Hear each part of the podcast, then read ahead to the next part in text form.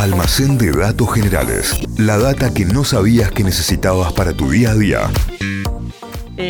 Cerrando casi la segunda hora, pero atención porque hemos tomado la decisión de dar un volantazo Epa, y lo que habíamos volantazos. anticipado de que eran las tendencias quedarán para otro momento en caso, en caso de que haya tiempo.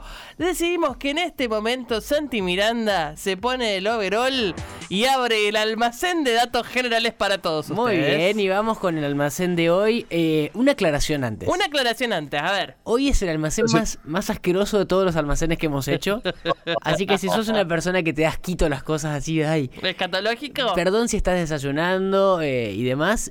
eh, No, más asqueroso que lo de los olores que hablamos ayer y las partículas. más asqueroso que lo de los olores y las partículas y más asqueroso que el almacén que más polémico de la historia que fue el de las esponjas de la cocina y las cosas que crecían en él, en ella, eh, y que toda la gente decía que iba, que estaba tirando su esponja y demás que le había dado asco. No, este es peor. Hoy vamos a hablar de, de un pedazo de excremento. De ese. No, bueno. No, Sí, sí, sí. ¿cómo? La caca más valiosa de la historia. La más interesante y la más cara del mundo. Me parece maravilloso. ¿Cómo vamos a.? montón. ¿Cómo la va a remar Santi Miranda? Valoren el esfuerzo eh, al aire de Santi Miranda para hacer este, este bloque. Eh, vamos a empezar a contar la historia y tenemos que empezar hablando de un banco inglés, el Lloyds Bank. Es un banco súper fuerte que existe al día de hoy, fundado hace un montón de tiempo, 1765. Desde ese año existe el banco que tuvo sucursales en Argentina, eh, que tuvo sucursales por todos lados y las tiene en todos lados del mundo, y que en la década del 70, en 1970, abrió una sucursal, o quiso abrir, en la ciudad de York, en la ciudad que está al norte de Inglaterra, una ciudad históricamente destacada, que tiene más de 2000 años de antigüedad, tiene un montón de, de lugares súper importantes arqueológicamente, históricamente para Inglaterra, la ciudad de York, que si vieron eh, Corazón Valiente, aparece muy destacada la ciudad en la película. Bueno, es verdad. 1972 empieza la construcción de la sucursal del banco y cuando empiezan los trabajos para los cimientos, que empiezan a levantar el terreno y demás, eh, esto estaba cerca del centro histórico de York, empiezan a aparecer restos muy notorios de la era vikinga. Acá información, los vikingos tomaron la ciudad de York en el año, mil- en el año 866, un año de tres cifras, para que se den cuenta de lo viejo. Y le cambiaron el nombre, le pusieron Jorvik en vez de York. Y durante ese periodo de domingo vikingo fue la capital del reino vikingo, la capital del reino de Jorvik, em, eh, dominó todo el norte de Inglaterra, era un centro comercial muy importante, el río que tiene la ciudad de, de York, el río Ouse, em, se integró con las rutas vikingas del norte de Europa, tenía salida directa al mar, em, la ciudad propia cambió mucho durante esos años y hoy, evocando toda la época y la cantidad de años que estuvieron los vikingos al, mando de la ciudad, construyeron un museo que se llama Jorvik Viking Center, que es un museo que si estás por York, si estás en Inglaterra de vacaciones, lo puedes visitar y ver toda la era de dominio vikingo en la ciudad. Bueno, resulta que aparecen restos vikingos en esta construcción del banco, pero no llamaba mucho la atención porque era muy normal encontrar ese estilo de asentamiento. Cada vez que hacían un pozo en York, eh, encontraban algo, encontraban cosas, encontraban vestigios de esa, de esa parte de la historia. eh, y hay datos que dicen que si empezás a cavar en el centro de York, eh, una capa de más o menos 3 metros, te vas a encontrar con un montón de material humano que se fue acumulando durante años de, esta, de este paso de los vikingos. Para que se den una idea de la cantidad de cosas que hay enterradas en la ciudad de York. Bueno, y mientras estaban encontrando cosas, catalogándolas, porque cada vez que pasaba esto, frenaban todas las construcciones, acá hay un, equipo de arqueólogos y demás. Bueno, los arqueólogos están encontrando las cosas, catalogándolas, a ver qué encontramos en esta excavación, tuki tuki, se topan con un coprolito. ¿Qué es un coprolito? Es el, nom- el nombre técnico, el coprolito son heces fosilizadas. Heces de animales, de hecho en la paleontología hay una rama de estudio eh, específica que estudia los coprolitos eh, y la mayoría de los coprolitos encontrados, de, de heces de caca fosilizada, son de aves, de, de animales. De, Claro. Y por ejemplo hay mucho de dinosaurio. De dinosaurio Caca de dinosaurio. Caca de dinosaurio fosilizada que la usan para investigar. Pero esta que encontraron en York era un coprolito humano. Así que de entrada les llamó la atención a, a los investigadores que la mandan a analizar y cuando volvieron los resultados de vuelta de este coprolito humano, la comunidad científica de Inglaterra se volvió loca. Primero porque determinaron que era un coprolito humano, o sea que eso que tenían como hipótesis al principio se confirmó. Segundo que era súper viejo, calcularon que era del siglo XI, o sea, mil años para atrás. Una caca de mil años de antigüedad. Tercero, por, Todos los puntos importantes, ¿no? Por el tamaño que tenía la muestra. Y acá, atención, porque el tamaño era eh, de, de una sola pieza de 20 centímetros de largo por 5 de ancho. Una- ¿Cómo una- salió esto? Una cartuchera, ¿ves? De 20 centímetros de largo por 5 de ancho. Alguien a que le, le- le pasaba por la calle y le gritaban qué pan dulce. Claro, lo que lo convirtió automáticamente en los ma- las mayores heces humanas fosilizadas de la historia. O sea, la caca humana antigua, más antigua y más grande de la historia. Eh, cuarto punto de por qué era tan copado este pedazo de caca.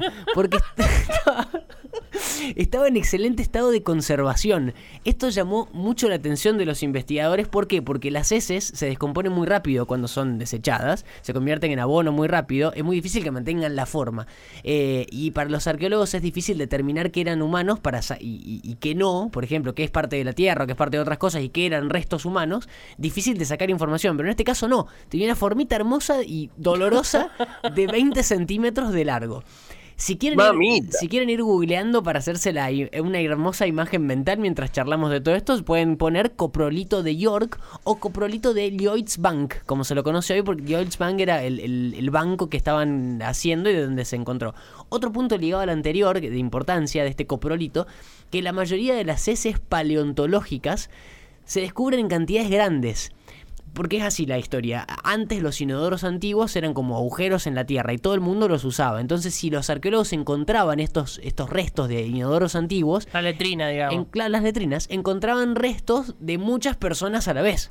O sea, era, era la- la- la- los, los desechos de un montón de gente. Era difícil determinar datos sobre esto porque no era muy útil para los investigadores porque eran de un montón de gente que lo usaba.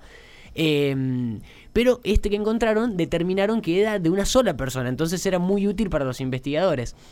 Eh, bueno, quienes lo estudiaron, al que se empezó a conocer, que decíamos coprolito de Lloyds Bank, creen que el vikingo, que, eh, que bueno, que, Medía 4 metros de altura. que despidió a semejante, semejante Amigo del interior. Claro, ministro del Interior. Lo hizo en una zona muy inundada, pobre de oxígeno, entonces eso hizo que se conserve y que se fosilice muy rápido y que llegue así a nuestros días. Con todo esto, con todas estas ventajas, pudieron sacar el perfil de la persona, hombre o mujer, eso no lo determinaron, creadora de esta obra de arte arqueológica, determinaron que sufría estreñimiento muy fuerte. Que esta persona, sí. y sí, que venía siguiendo una dieta muy poco nutritiva, a pura carne y pan, casi nada de fruta y verdura. También determinaron que tenía una higiene muy pobre, una salud muy débil, porque encontraron restos de parásitos, o sea, un asco total, perdón, pero bueno, es la historia de este coprolito. Así que esto- esta persona tenía o problemas gástricos muy graves o ya tenía alguna infección, algo más, más peligroso. Pero toda esta información eh, lo, lo podían sacar porque determinaron que era de una sola persona, no como lo que se iban a encontrar, que era de mucho. Y con toda esta data, se convirtió este coprolito en una pieza muy importante para el estudio de la vida vikinga en York, a punto que los investigadores se dieron cuenta de la importancia de que tenía para saber sobre la estancia de los vikingos en la ciudad de York, que decidieron ponerle un precio para asegurarlo. Para ponerle un seguro contra robos, contra daños, porque era eh, arqueológicamente muy valiosa y terminaron determinando que tenía un valor de 30.000 euros. Más o menos. Esto- No, ¿sabés qué me da la sensación, Santi, que no, que hay algo que no dedujeron, pero que lo deduzco yo a nivel científico?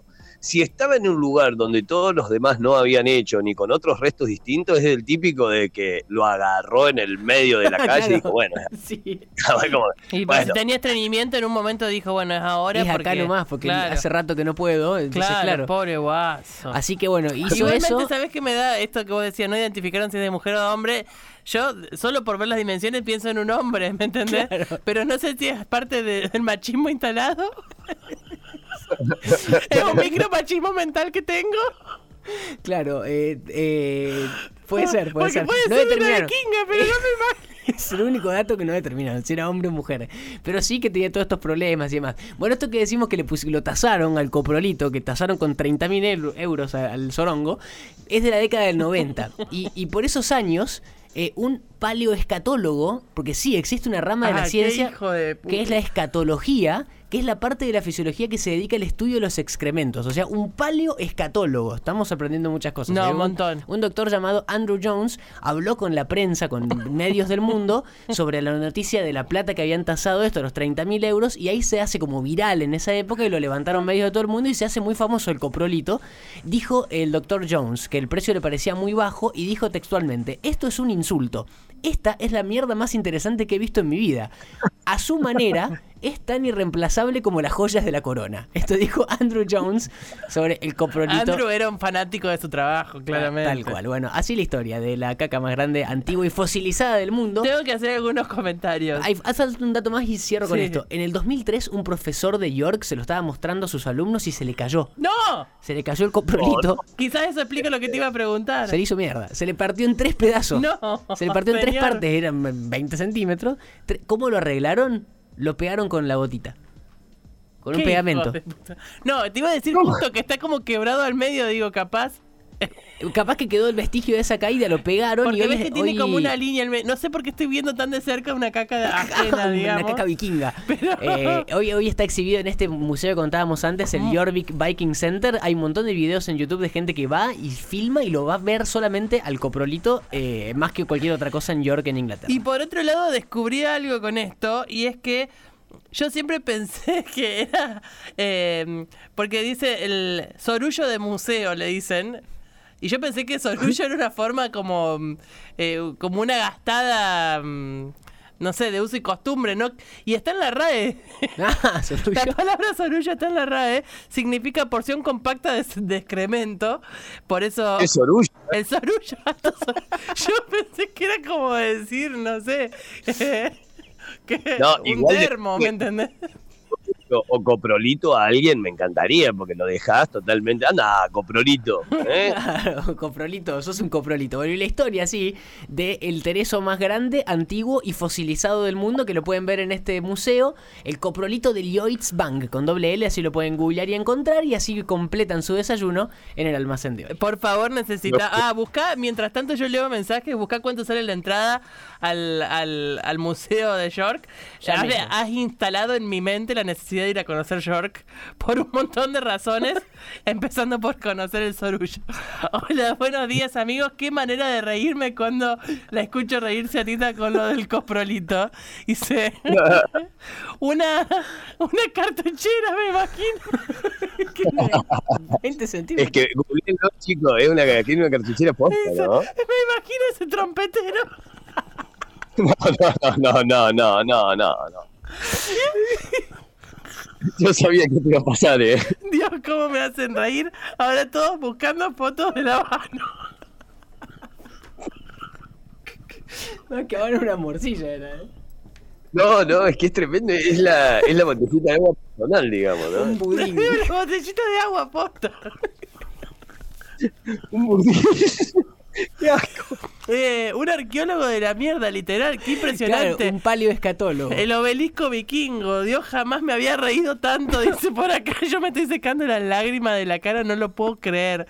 Eh, después no saben por qué quieren cerrar el CONICET boludeando con soretes. No quiero más media luna, me imagino el olor de 3 kilos de coprolito.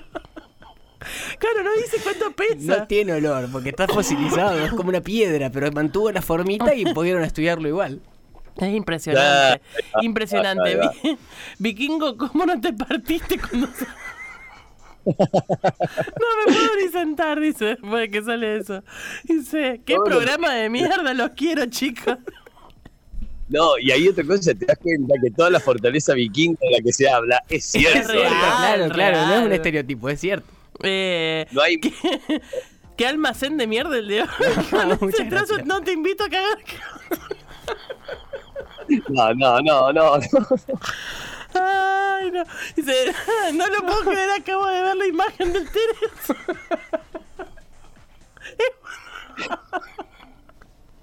Es un tronco.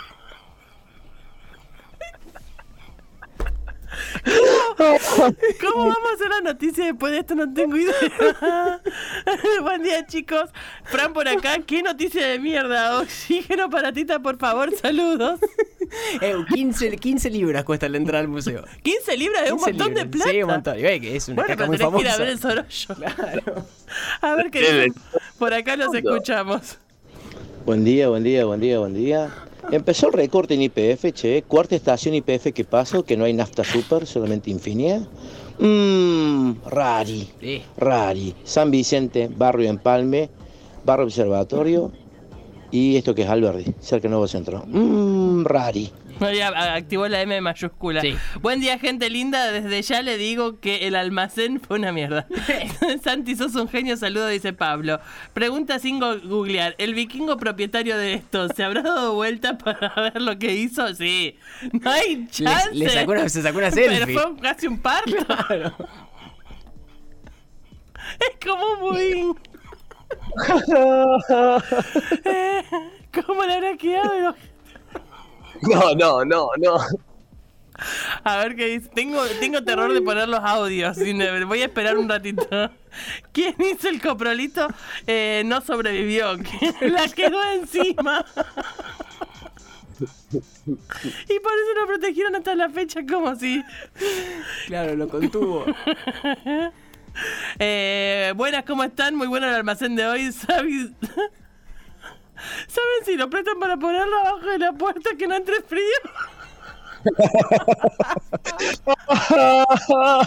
Creo que no, vos sabés.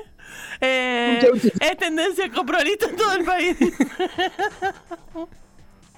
Qué maravilla. Bueno, no, no vamos a poder seguir. Hay un millón de mensajes.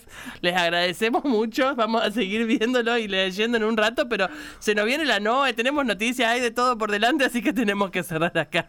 Almacén de datos generales. La data que no sabías que necesitabas para tu día a día.